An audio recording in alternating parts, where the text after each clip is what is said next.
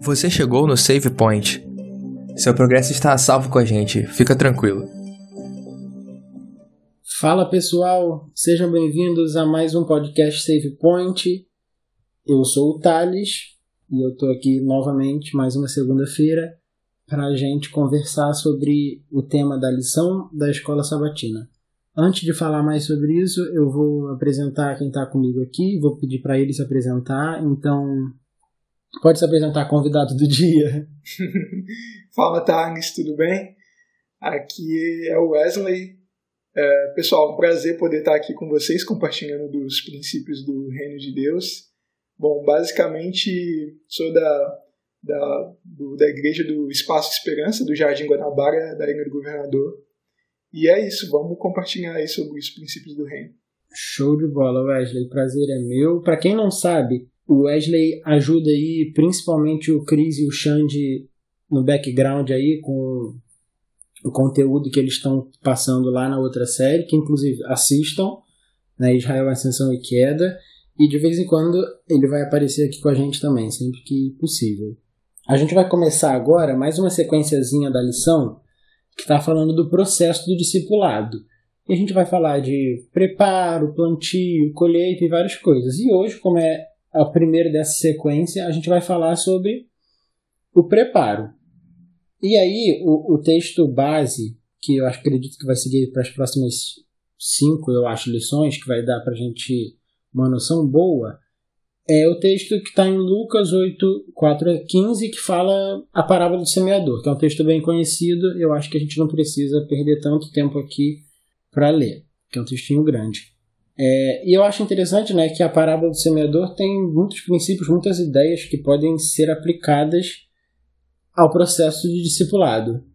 E aí, normalmente eu faço pergunta, mas agora eu só quero saber se de início assim, o Wesley tem alguma ideia aí só sobre a parábola assim, em geral, o que, que você acha interessante, Wesley? Ah, então, é, é, essa parábola de Cristo é, eu acho ela sensacional porque, é, na verdade, ela tem alguma coisa em comum com, a, com muitas parábolas que Cristo contava, que é a ideia de usar a, o cotidiano da agricultura ali do, das atividades agrícolas pastoris da, daquele tempo, né, é, como plano de fundo para explicar um princípio, né? Então aqui quando você vê Cristo usando uma coisa que era do cotidiano ali, do, do camponês ali, daquele tempo, é, eu acho incrível, porque você usa de fato uma coisa que faz parte da vida da pessoa, ela planta, ela colhe todo dia, ela semeia, ela sabe o que Cristo está falando, entendeu? Então quando ele usa isso como plano de fundo, isso para mim serve de inspiração, que quando a gente tenta explicar para um amigo, para alguém que a gente gosta sobre um princípio do reino, é importante falar na linguagem da pessoa, entendeu? Se eu for falar, por exemplo, para um professor meu da faculdade, é, explicar para ele, falar alguma coisa do reino, baseado em alguma profecia lá, quero falar para você da profecia das 2.300 tardes e manhãs, cara, eu não vou conquistar ele, entendeu? Assim, com esse tipo de linguagem de início, entendeu? A linguagem dele é outra. Então a gente precisa compreender a linguagem que o nosso público compreende. E Cristo fazia isso. E ele falava isso, né? Nesse texto mesmo ele explica por que, que ele está usando desse recurso da parábola. É muito interessante. Mas aí então, já a gente já comentou aqui que a gente vai falar de uma parábola e a gente está falando aqui do preparo do solo. Então, de início aí, Wesley, eu quero perguntar para você o que é que você entende como esse, o que é que você acha que é esse preparar o solo? Então, aqui a parábola dá a entender né, que a, a semente significa a palavra de Deus e o solo é cada um de nós, é cada pessoa que vai receber essa semente. Então, a preparação desse solo é preparar uma pessoa, entre aspas, né, como se ela fosse um solo, preparar uma pessoa para que ela receba essa semente e essa semente germine nela de forma mais saudável possível. Então, a ideia aqui de preparação é um, seria um processo, né? Não seria uma coisa, a semente está aqui, o sol está pronto. Seria uma coisa que dependeria de um tempo. Então, é, eu vou. Aí vem o ponto, né? como, como fazer esse processo. Né? Mas o que eu entendo aqui como, como solo, semente, é de é, palavra de Deus, pessoa, processo que leva tempo para que essa pessoa se sinta aberta para receber a semente que é a palavra. Sim, mas você, a gente está comentando aqui de preparar o solo, de da gente preparar a pessoa para receber a mensagem de Deus, a gente fazer alguma coisa antes de falar do reino. Você não acha, Wesley, que preparar o solo pode ser dar a entender que a gente está duvidando do poder de Deus, porque a gente não acredita que Deus pode agir na vida daquela pessoa diretamente? O que, que você acha sobre isso? Então, a, a minha resposta seria não, porque é, a Bíblia deixa bem claro é, o modo de Deus de agir e o modo de Satanás de agir. O modo de Deus de agir é baseado no respeito ao livre-arbítrio. Isso desde o Éden Deus não nos obriga a aceitar a salvação, a seguir os princípios dele. Deus sempre respeita, é sempre de acordo com a nossa livre vontade. Se você quer, você entende que é o melhor para você, você segue. Se você não entende ou não quer, você não segue e Deus não, não, não força isso. E a gente vê que a estratégia de Satanás é exatamente o contrário, é a estratégia da imposição, a estratégia do, do forçado desde a queda a gente vê que no final dos tempos também vai se repetir esse processo. Ao longo da história, a gente vê que o procedimento de Satanás é baseado na imposição, não respeita o livre-arbítrio. E aí, quando você vê ah, essa ideia aqui do, do solo, da preparação, ah, eu acredito que não seja duvidado o poder de Deus, porque a ideia de preparação mostra que você respeita o livre-arbítrio do seu amigo, de quem vai receber a mensagem, de que ele não precisa aceitar aquilo no primeiro impulso. Claro, como o Tarnes bem lembrou, Deus tem poder para fazer com que a mensagem tenha, né, como é que eu vou dizer assim, um impacto grande na mente e no coração de uma pessoa. Só que o método de Deus é baseado no respeito ao livre-arbítrio. Então eu acho que o fato de, de Deus permitir que isso seja um processo e que nós sejamos instrumentos esteja relacionado ao, ao princípio do respeito ao livre-arbítrio. E eu acho também muito, muito interessante e pertinente o que você falou, concordo 100%, mas eu acho legal outro, outro ponto também, que não é antagônico, só é acrescentar, que quando a gente está fazendo isso, como você falou, a gente enxerga o, o modo de agir de Cristo e que ele fazia com aquelas pessoas. E a partir do momento que Deus falou para a gente, ide, e ele prometeu que a gente vai ser pescador de homens se a gente for, e a gente vai batizar pessoas e tal, quando a gente se preocupa com isso, a gente não está duvidando do poder de Deus, mas a gente está mostrando carinho pela missão que ele deu pra gente. Está mostrando que a gente se preocupa em fazer da melhor forma, né? Porque esse discurso de ah, Deus tem poder é muito cômodo.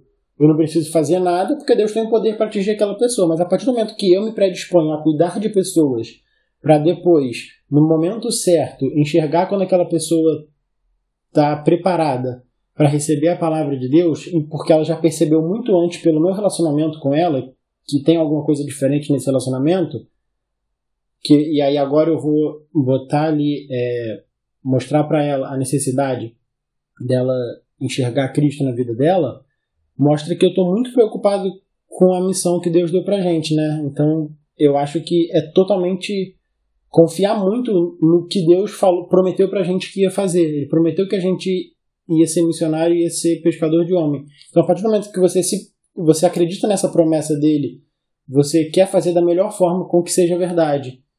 Então a gente enxerga que fazendo esse preparo não é duvidar, mas sim confirmar o poder de Deus, né?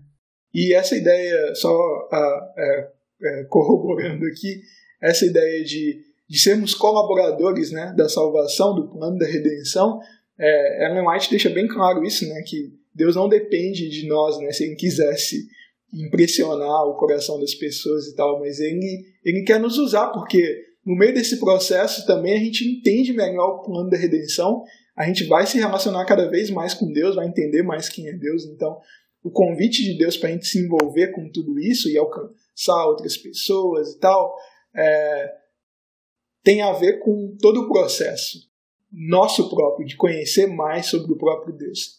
Então agora a gente entendeu que esse processo é necessário, esse processo apenas reafirma o poder de Deus na nossa vida e mostra que realmente a gente enxergou Cristo como nosso salvador pessoal. Então a gente entende que preparar o solo é, é necessário. Mas aí, existe algo específico para a gente fazer? Esse preparo do solo tem um roteiro fechado a ser seguido ou não?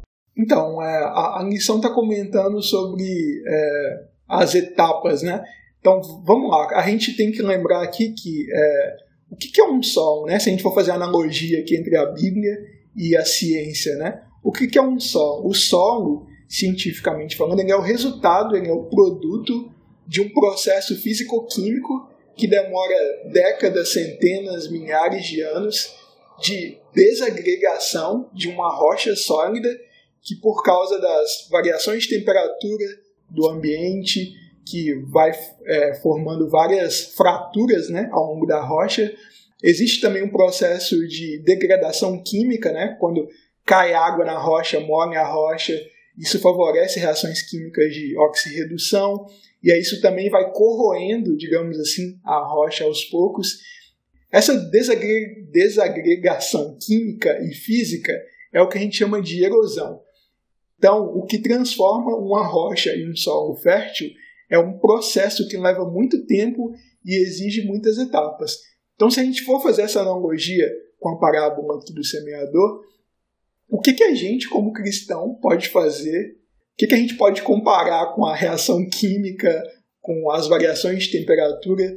Seriam é, etapas né, desse processo de preparação do solo não tem nada que seja mais eficiente em transformar um coração de pedra em um coração receptivo do que o bom relacionamento, né? A amizade, o amor, o cuidado, a, a demonstração de que você se preocupa com alguém, ela pode abrir brechas assim gigantescas para a mensagem de Deus. Então eu acho que a preparação as etapas aí envolvem relacionamento. É geral, mas a gente pode falar aqui de vários aspectos de relacionamento. Eu estava pensando aqui no que você comentou e faz total sentido. Você falou de preparo, né? A gente está falando de preparo. E a lição foca muito no preparo do solo, da pessoa que vai receber a mensagem. Só que o que você comentou, e a gente tinha comentado antes também, eu e o Wesley, que esse preparo não tem que ser só o preparo do solo, como o Wesley falou. Eu acho que antes do preparo do solo, e a pergunta que eu tinha feito, né, se existe algo específico para ser feito nesse preparo, tem que ser uma pergunta que vai ser um pouco postergada para alguns minutos à frente. Antes disso, a gente tem que comentar esse auto-preparo, do preparo nosso antes da gente preparar alguma pessoa. Como o Wesley falou, o segredo é relacionamento. E a gente vê isso, que Jesus era, era e é relacional, ele dedicava tempo e atenção às necessidades das pessoas de maneira concreta. A pessoa tinha fome, ele dava comida, a pessoa tinha alguma doença, ele curava, tinha alguma deficiência, ele curava. E depois apontava para a maior necessidade, que é o arrependimento dos pecados. E então a gente vê que o processo todo é baseado na relação. E eu acho que não tem como a gente preparar o solo, e aí usando da metáfora, não tem como alguém que vê um solo que é mais arenoso ou um solo que é mais laterizado e tentar preparar da mesma forma. Ele tem que ter um conhecimento sobre como ele tem que fazer para cada solo antes. E eu acho que esse, aplicando agora na nossa vida espiritual e na nossa vida, na nossa experiência humana aqui na Terra, que gente, esse conhecimento nosso é o relacionamento pessoal nosso com Cristo. E a gente falou disso nas, nos episódios anteriores sobre oração, estudo da palavra, testemunho, e a base do, desses três, para mim, e de todo o evangelho, é o relacionamento. Então, quando a gente tem um relacionamento pessoal com Cristo, a gente vai entender o nosso papel, a gente, nossas vontades vão estar conectadas com as vontades de Cristo, e a gente vai vão ser desenvolvidos os frutos do Espírito na gente. E aí, então esse preparo que eu estou falando agora aqui, né, pessoal, eu acho que tem que acontecer antes do preparo do solo. Não, perfeito. Não, não, não tem nenhum o geólogo lá que vai cuidar, preparar de um solo. Se ele não tiver estudado, feito uma faculdade antes, ele vai, vai destruir o solo, né? Então, é importante que, que a gente sim tenha exatamente é, o conhecimento. Ah, beleza, eu quero. É, como eu vou transformar uma rocha dura em um solo fértil? Eu preciso ter um conhecimento de quais procedimentos fazer aquilo. E no nosso, fazendo analogia aqui né, ao, ao, ao contexto espiritual, o nosso preparo, sem sombra de dúvida, para quem está ouvindo aqui, se você quer ser um bom, um bom agrônomo, um bom engenheiro de solos aí, a, a, melhor faculdade é a palavra de Deus, a oração, o relacionamento com Deus. Isso vai te dar conhecimento para se relacionar com pessoas e participar desse processo aí de produção de solos. E como você comentou aí da faculdade, o nosso melhor professor desse curso, sem dúvida, era Jesus, como eu já comentei antes. A gente vê toda a cristocentricidade do processo e da Bíblia nisso aqui, basicamente, com o nosso maior exemplo que é Cristo. Assim, não é difícil, sabe? Se a gente parar para pensar, não é difícil o processo, porque é muito mais difícil você chegar para a pessoa e falar aceite Cristo do que você chegar antes, fazer amizade com aquela pessoa, ou se é uma pessoa que está em uma situação delicada, você cuidar daquela pessoa, seja qualquer tipo de necessidade que a pessoa tem. Então, a gente enxerga, né, que o nosso maior exemplo é Cristo e que se Cristo agia dessa forma e a gente quer ser parecido com Cristo, a gente tem que agir dessa forma também. Mas para a gente conseguir agir dessa forma, como eu falei, só com relacionamento pessoal e entregando nossa vida de fato para Cristo. Perfeito. A gente e aí a gente então agora a gente passou, a gente enxergou que antes do preparo do solo tem que ter um preparo pessoal, a gente tem que ter ciência de quem a gente é, da nossa identidade, do que a gente precisa fazer, da nossa identidade de agrônomo espiritual, poderíamos dizer assim. E aí, então, legal. E depois desse processo pessoal, o preparo do solo de fato, você acha, Wesley, que existe algo específico para ser feito, algum roteiro rígido para ser seguido? Como é que é? Cara, eu acho que assim, vamos só fazer aqui um parêntese antes de responder exatamente. É, a impressão que eu tenho é que, de alguma forma, a, a gente, ao longo da, da história cristã, principalmente, não sei, depois ali da. Depois da, do período da Idade Média, que foi um período meio sombrio para o cristianismo, parece que o cristianismo. Se a gente. Se a gente comentou rapidinho, se a gente comentou de imposição do, é um momento. Exato, exato. exato né? Que foi um período que talvez isso ficou moldado, né? No aspecto cristão, essa coisa da usar força para fazer a religião ser imposta. E eu acho que esse período da Idade Média colocou uma cicatriz muito grande no cristianismo dessa coisa que fez o cristianismo perder-se um pouco do aspecto relacional. Porque, cara, se você estuda a história dos primeiros anos da igreja, até os primeiros séculos ali, você vê que a igreja tinha um, um, uma, uma, certa pureza assim de princípios, um, de relacionamento e tal, um pouco mais focado. Depois, com todo o processo da Idade Média, perseguições e tal, você percebe que o cristianismo adotou, começou a adotar uma outra estratégia, que é a estratégia de, de usar a emoção, né? de, de usar a força, de usar, tentar impressionar a pessoa com informação e tal, enfim, uma coisa meio, meio assustadora até certo ponto. Então, eu acho que a gente perdeu um pouco essa essência do relacional e, assim, eu creio que, de fato, a gente faz parte do, do, do povo do, do fim dos tempos. Então, é, a Bíblia diz que a característica do povo do fim dos tempos é restaurar, restaurador de brechas, né? De assim como Elias, de reparar as coisas. Então, se tem uma coisa que nós, como povo do fim dos tempos, talvez precisamos restaurar, é esse aspecto relacional do Evangelho. Claro, o Evangelho também tem conhecimento, é, né? existem aspectos técnicos, digamos assim, né, de conhecimento técnico, mas, cara, para você abrir, talvez o passo número zero é seja amigo. Se você Sabe aquele amigo seu lá da faculdade que é um cara talvez, sabe, ateusaço e tal, que difama talvez inclusive a Bíblia e talvez se você ouça aquilo isso te gera alguma revolta, assim, não fique revoltado. Seja amigo desse cara. Entende? Faça o bem. A Bíblia diz que a melhor forma da gente combater o mal é com o bem. Então, esse cristianismo guerreiro do ensino médio, da Idade Média, vamos deixar na Idade Média e eu acho que o passo zero do processo é a amizade. Se interessar pelas pessoas, independente se ela gosta ou não gosta de cristianismo, se ela, se ela tem afinidade ou não, a gente pode ser amigo de todo tipo de pessoa. É, você comentou aí né, do, do início da igreja cristã e tem um texto que talvez eu já tenha lido aqui em algum episódio, porque eu gosto muito, que fala que é em Atos 2, 42 até 47. E né, algumas bíblias têm aqueles subtítulos assim, e nesse aqui, o meu é Como Viviam os Convertidos. E eu vou ler porque fala exatamente o que você comentou do, de como as pessoas, os cristãos, viviam no início ali. Vou ler. E perseveravam na doutrina dos apóstolos e na comunhão, no partir do pão e nas orações. Em cada alma havia temor, e muitos prodígios, prodígios e sinais eram feitos por intermédio dos apóstolos. Todos os que, os que creram estavam juntos e tinham tudo em comum.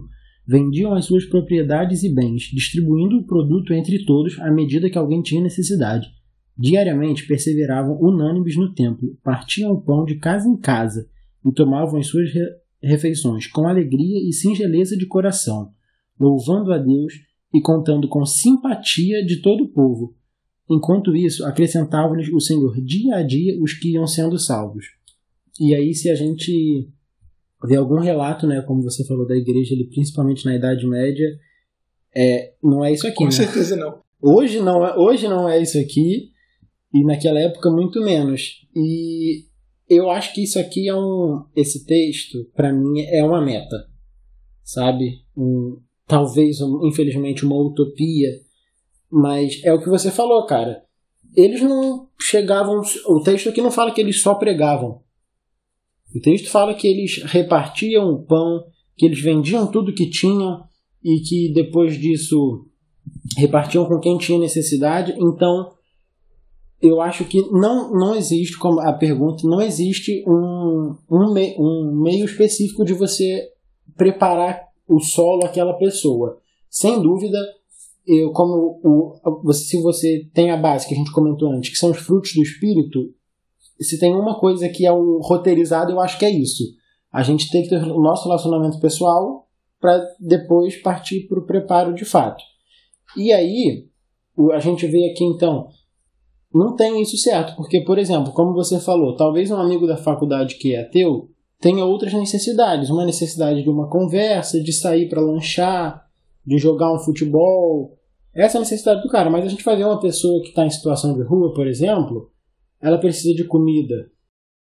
E nesse texto a gente vê, né, que eles vendiam as propriedades e bens e davam à medida que alguém tinha necessidade, que eles comiam juntos, mas que eles pregavam e, e eu acho interessante comentar que o texto ainda fala assim: todos, todos os que creram estavam juntos e tinham tudo em comum. E eu acho maneiro gente comentar sobre esse tudo em comum. Eu acho que isso não quer dizer que todos eles eram iguais, faziam as mesmas coisas, tinham os mesmos tipos de conversa. Quando a palavra fala que eles tinham tudo em comum, todos eles estavam com a mesma motivação, que era ser e levar o reino de Cristo na, no contexto deles ali. Então, respondendo à minha própria pergunta, é, eu não acredito que tenha algo específico a ser feito, e o nosso exemplo, Jesus, mostra isso quando ele falava com pessoas diferentes, ele usava linguagens diferentes. Uma prova disso é a parábola, ele sabia com quem ele estava falando. Ele tinha que usar meios com que a pessoa entendesse o que ele estava falando. Quando ele falou com Nicodemos, ele se portou de outra forma. Quando ele falou com pessoas, dependendo de cada tipo de pessoa, de vários nichos diferentes, ele falou de formas diferentes. Então, eu acho que a gente entende agora que a gente precisa adaptar o que a gente vai falar com o que a pessoa entende, o que é do meio da pessoa. E eu acho que isso, quando a gente é cristão e a gente entende que a gente tem que levar a mensagem para as pessoas, o nosso, os nossos gostos, as nossas vontades, todos a gente vai enxergar que tem algum meio da gente, por meio dos nossos gostos mesmos, fazer isso, porque Deus quer que a gente seja feliz fazendo a obra dele também. Então, se eu sou uma pessoa que gosta muito de esporte, eu vou conseguir conversar com um amigo meu que também gosta, fazer uma analogia ali do time e mostrar que alguma, algum aspecto do reino, se eu sou uma pessoa que gosta de viajar, eu vou ter alguma forma de levar o reino de Deus. E. Está alguma coisa a comentar, Wesley? Não, eu acho que só sobre essa coisa aí do, do que era. É, que eles tinham tudo em comum. Ah, de acordo aqui com a Bíblia Andrews, eles fazem um comentário de que esse tudo em comum tinha a ver com a, é, a solidariedade material, né? Tipo, tava um isso que você falou, estava um atento à necessidade do outro em termos de solidariedade. Era isso que significava esse tinham tudo em comum. Não é, não é obviamente ah, a gente pensa igual, né? Porque isso desde que o homem é homem é impossível. existe. Então é, é nessa ideia de solidariedade mesmo, como você deixou bem claro. Eu acho que né, nesse assunto ainda do ah, então é tudo igual, tem que ter tudo em comum, não tem que ter tudo em comum a Bíblia comenta, né, lá em 1 Coríntios 12, 12, que fala é, assim como o corpo tem muitos membros. Né, como é que é? Calma, deixa eu lembrar. Assim como o corpo é um e tem muitos membros, todos os membros, sendo muitos, constituem um só corpo. E assim também é a respeito de Cristo. Se não me engano, é isso que fala. É, ah, então, eu acho que com esse texto a discussão poderia ser encerrada, né? Então ele mostra que aquele discurso que a gente sempre ouviu de que são partes diferentes focadas em uma coisa e aí eu gosto da, da área das biológicas, né, manter a homeostase do corpo, que é manter o corpo saudável da melhor forma possível. Então são várias partes tentando manter a homeostase da forma que aquela coisa, que aquele órgão sabe fazer. E aí também, eu não sei aonde, eu acho que talvez em Marcos, é, ele comenta que Deus dá dons espirituais a cada um conforme a vontade divina. Então, a partir do momento que a gente vê que a gente vai receber dons, esses dons têm que ser usados, e Ellen White fala que quanto, quanto mais a gente usar esses dons para a obra de Deus, mais eles vão ser desenvolvidos. E é, é aquilo, não Deus não dá um dom para cada um. Tipo, o mesmo dom para todo mundo. Ele dá um dom específico para cada um. E eu acho que é o que a gente está comentando aqui, cara pô, você tem o dom, você é da sua área aí de, da química, né? Você vai ter o dom para isso, então você vai ter como usar o seu conhecimento na sua área para preparar o solo daquelas pessoas, para um dia elas receberem a mensagem. E e assim com todas as outras pessoas, né? Cada um vai receber de acordo com vai ter o dom de acordo com o que recebeu de Deus e tem que desenvolver esse dom, então não é algo focado só em uma coisa, né? Dá pra gente fazer uma analogia, como você falou bem do, da ideia do, do corpo, né, do corpo de Cristo que tem várias funções, dá pra gente fazer essa analogia com, a, com o próprio processo né, de preparação do solo, porque a preparação do solo também exige várias ferramentas. Né? Então, se você enxergar cada dom, cada dom espiritual como uma ferramenta de. Você vai precisar lá para preparar o solo de uma ferramenta para fazer a aragem do solo, você vai precisar de uma ferramenta para irrigar o solo, você vai precisar de outra ferramenta para adubar o solo, vai precisar de outra ferramenta para a sementeira, né, que coloca a semente no solo. Então, dá, dá até para a gente fazer analogia. Assim como cada parte do corpo tem a sua função, no corpo de Cristo como um todo, a própria preparação do solo também exige muitas ferramentas. E aí, uh, vamos supor que aquela pessoa lá que é um solo pedregoso entre em contato com você que tem o dom espiritual da ferramenta da aragem do solo que seja a amizade. Você ali já faz uma etapa. Aí essa pessoa já quebrou um pouco ali a pedra que era o coração dela. Aí ela vai entrar em contato com Tanis, que tem outro dom espiritual. Então percebe, se cada um de nós, se cada um de nós formos uma ferramenta, um dom espiritual é, diferente, ah, com cada um que a, que a pessoa, no caso, que a pessoa que está sendo preparada, digamos, entrar em contato, uh, vai acontecer o processo naturalmente. Você não necessariamente precisa ter todos os dons, mas que o seu dom esteja bem desenvolvido em Cristo e seja usado para a honra e glória dele, uh, o processo vai acontecer naturalmente. Aí sim é o poder, aí entra o poder de Deus, né? Deus dá o dom para cada um de nós, para que a gente, como comunidade, uh, faça o processo conjunto, né? E, e, aí, e aí isso serve até como proteção nossa, né? Para a gente não entrar em risco de se vangloriar, né? De achar que a gente é o, os sinistrões dos dons espirituais. Deus dá um para cada um, para a gente se unir, para a gente sentir a necessidade. Cara, eu preciso desse dom do Tani, sabe? Ele precisa do dom do outro para a gente poder fazer o corpo funcionar. Sensacional. E foi uma coisa que eu pensei agora aqui que dá, que você já respondeu basicamente. Então, com o que você falou, primeiro que nesse processo de que não existe um paladino dos dons espirituais que carrega tudo de bom que um cristão deve ter. Então, cada um tem um, um dom que vai ser desenvolvido e primeiro nesse processo a gente enxerga o que a gente falou lá no primeiro podcast do Missio Day, que a gente enxerga que a missão é de Deus e de fato nós somos apenas ferramentas. Mostra que a gente nem sempre vai terminar o processo ou começar, a gente pode ser só no meio do caminho. Como você falou, uma pessoa que fez amizade com um cristão há um tempo atrás encontrou comigo agora e eu mostrei uma outra visão para ele e depois ele vai encontrar outra pessoa e talvez aquela pessoa que realmente mostre Cristo de fato para ele, fale de Cristo, não só haja como Cristo na vida dele. Então, e você falou aí que é uma coisa que não é sozinho. E aí, enquanto igreja, a minha pergunta é, o que você já falou, mas só para a gente devagar um pouquinho mais sobre isso. Então, por que, que é importante envolver todo o rol de membros da igreja? Entendeu minha pergunta? Por que, que é importante não ter só algumas pessoas envolvidas no processo, mas sim todo mundo fazer parte disso? Você já falou mais ou menos, mas. É, eu acho que quanto mais pessoas estiverem desenvolvendo dons espirituais, mais outras pessoas a gente pode alcançar. Né? Você vai ter mais pessoas alcançando outras e outras e outras. Então, se a gente conseguir envolver a igreja inteira no desenvolvimento de dons espirituais, a gente faz com que a igreja inteira, entre aspas, esteja capacitada para ajudar nesse processo de preparação de solos, vendo os solos como pessoas, né? Show. É, vai ser, se isso acontecesse, seria quase igual o texto lá de Atos que a gente leu antes, né?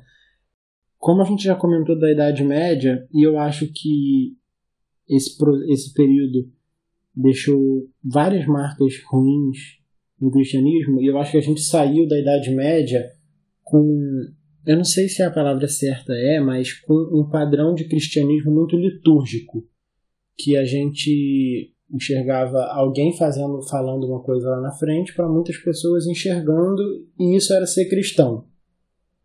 E a partir do momento que Ellen White comenta mesmo isso, ela fala que todos os cristãos, os, principalmente os novos na fé, têm que trabalhar muito na obra de Deus porque trabalhar é avivamento pessoal. Trabalhar na obra de Deus é avivamento pessoal. Então, a partir do momento que a gente se desagrega desse padrão de que a gente enxerga uma pessoa fazendo coisas para outras pessoas que já estão ali dentro da igreja e ponto, acaba isso, acaba assim, e a gente enxerga que, cara, não é bem assim.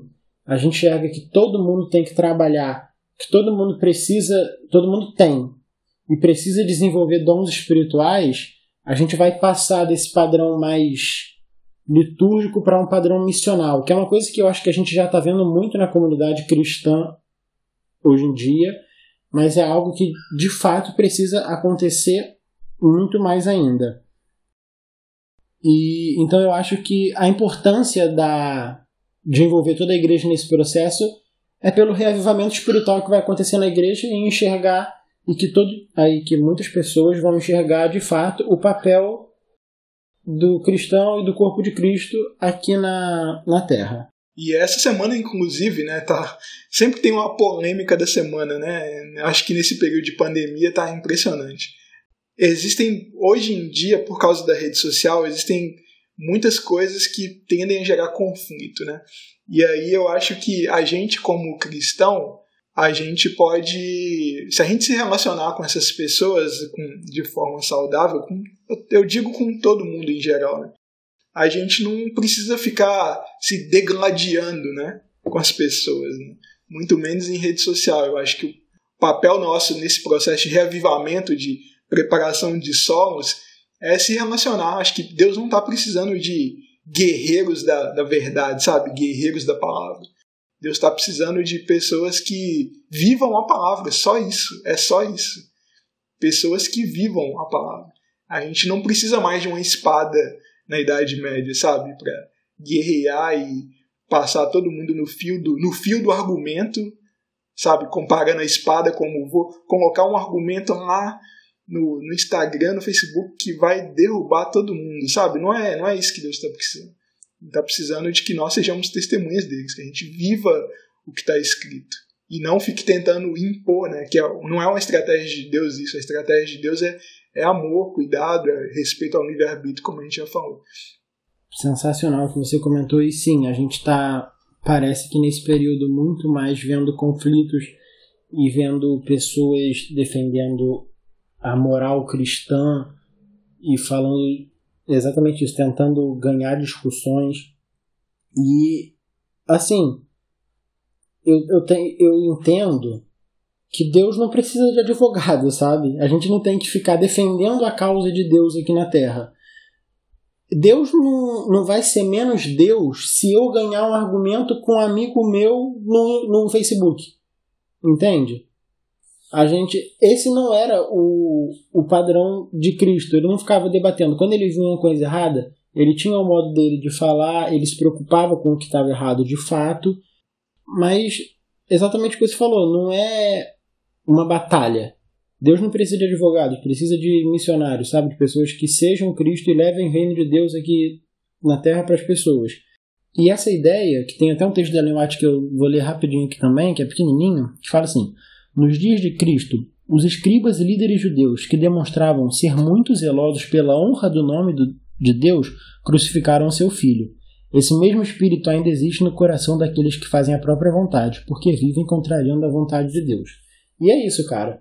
É, eu já vou dar indo caminhando para o final aqui, depois você só fala as suas considerações finais também, mas é isso, a partir do momento que a gente está preocupado em defender alguma, algum posicionamento nosso apenas para ganhar um argumento, para se sair como é, o grande rei da retórica, a gente é o que o texto de Ellen White fala, a gente está fazendo a nossa própria vontade, porque se a gente for ver a vontade de Cristo, a gente vai ser totalmente confrontado com a realidade do reino de Deus, que a gente vê que Jesus era relacional, que Jesus abria espaço à mesa para pessoas que não tinham nem lugar no chão muitas vezes. Então é totalmente né, uma quebra de paradigma ali quando a gente entende o processo que Deus tinha para preparar as pessoas, porque a gente acha que muitas vezes a gente ganhando um argumento no Facebook, aquela pessoa vai entender o nosso lado e vai se tornar cristã. Só que, cara, muitas vezes a, a pessoa, quando enxerga uma coisa que vai estar tá confrontando dela, não vai aceitar aquilo de boa, ela vai ficar, vai até tomar um pé atrás. Então, o ponto não é esse, o ponto é como a gente falou, a gente ser amigo, mostrar relacionamento e cuidado com aquela pessoa.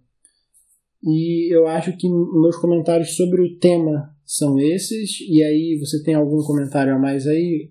Fazendo aqui duas considerações finais aqui. Primeiro, cara, se você, se você talvez vê pessoas ao seu redor que sejam solos muito duros para para se processar até se tornar um solo fértil, é, lembre-se de que a obra é, é de Deus, não, não é sua. Então Deus pode te capacitar, então busque a Ele. Tiago 4, Tiago, não, Tiago 1, verso 5 diz que Deus está disposto a dar sabedoria a todo que pedir. Então, se você pedir, Deus pode te dar sabedoria para ser colaborador nesse processo. E é também importante lembrar, quando você sentir essa dificuldade de talvez se relacionar com alguém que seja um solo muito duro, lembra de que, como Paulo deixou ressaltado, que a nossa batalha não é contra uns contra os outros, entendeu? Então a sua batalha não é contra a pessoa que talvez tenha um gênio difícil, uma personalidade difícil, complicado de você se relacionar, a nossa personalidade é contra as forças do mal, vai muito além. Então, quando você sentir dificuldade, lembra que existe um plano espiritual por trás disso. A, a salvação daquela pessoa está envolvida, então não desista da pessoa. E, e para fechar, é que eu queria deixar um recado aqui para você, jovem, que talvez está ouvindo aqui, está escolhendo aí a sua carreira profissional, está pensando em fazer o Enem, é, deixar uma dica cultural aqui, é que uma das profissões que estão escassas no mercado e que existe uma, muita necessidade de mão de obra, principalmente no, no campo, é a profissão de operador de máquina de colheitadeira. E aí fica a dica, pesquise sobre, sobre essa profissão. É uma profissão que está em alta no mercado e quem sabe você pode se tornar um, um, um processador, um preparador de solos espiritualmente e também na prática, se você trabalhar como, como operador de uma colheita, de uma colheitadeira. Cara, é sensacional. Muito bom, Wesley. Foi muito bom ter você aqui. Espero que a gente consiga gravar mais vezes juntos. É... Muito obrigado a você que ouviu o nosso podcast mais uma vez. Semana que vem a gente está de volta. Novamente deixar aqui, se você tem alguma ideia de tema, você achou algo interessante, acha que a gente tem algo a melhorar, pode mandar mensagem. A gente tem o Instagram, podcast Save Point. A gente está aberto a ouvir vocês. E é isso. Muito obrigado, Wesley. Foi muito legal gravar com você. Valeu, pô, eu que agradeço. Então, sempre aí. E quando quiser, pode, pode chamar novamente. Vai ser um prazer. Show de bola. Valeu, pessoal. Até a próxima. Você ouviu o Save Point. Obrigado pela companhia e nos vemos na próxima fase. Até lá!